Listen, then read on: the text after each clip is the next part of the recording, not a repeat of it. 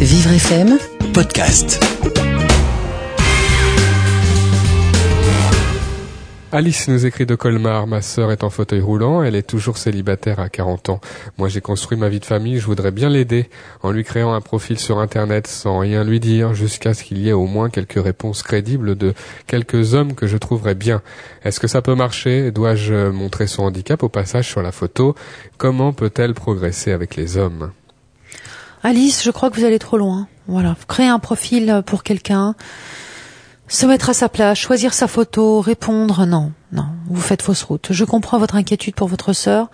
Si elle en est là, peut-être qu'elle n'a pas accepté encore aujourd'hui sa situation de handicap, peut-être qu'elle elle a des affects dépressifs, peut-être tout ça, et c'est pas le fait de lui créer un faux profil et de la coller à des rendez-vous qu'elle n'aura même pas choisi qui va changer la donne.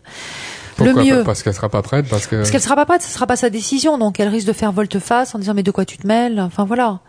Euh, qui plus est, euh, vous n'allez pas choisir à sa place, vous voyez? Donc c'est vraiment outrepasser vos droits. Mal, et finalement, c'est plus l'infantiliser qu'autre chose. C'est-à-dire que vous lui laissez plus le libre arbitre en tant que personne, mais justement parce qu'elle est en situation de handicap, vous lui enlevez ce libre, ce libre arbitre.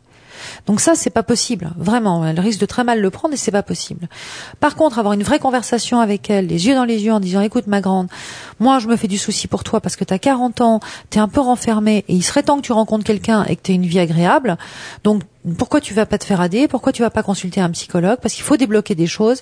Peut-être que tu ne supportes pas ton handicap, mais moi, je te le dis, tu peux pas continuer comme ça et ça m'inquiète. Hmm. Voilà, avoir une vraie conversation, ça c'est déjà beaucoup mieux. Le handicap, qui on rappelle, euh, n'empêche pas forcément d'avoir des relations. Ça peut être un peu plus compliqué, mais, mais ça n'empêche pas. Donc c'est une acceptation, une acceptation du corps, de la vie, du handicap euh, en général, de la situation. C'est difficile comme ça d'avoir une sœur euh, dans, dans, des fratries, puis d'avoir des frères et sœurs qui qui n'ont pas de handicap et qui peuvent en être plus loin entre guillemets dans, dans l'accomplissement de leur vie. ça, ça doit encore plus ramener à ses, ses propres difficultés. Bien entendu que c'est difficile c'est pour ça que, mais en même temps, c'est difficile et en même temps, on voit bien ici aussi que que euh, être frère ou sœur, c'est c'est quelque chose de précieux puisqu'elle s'inquiète pour elle et justement, elle veut changer les choses.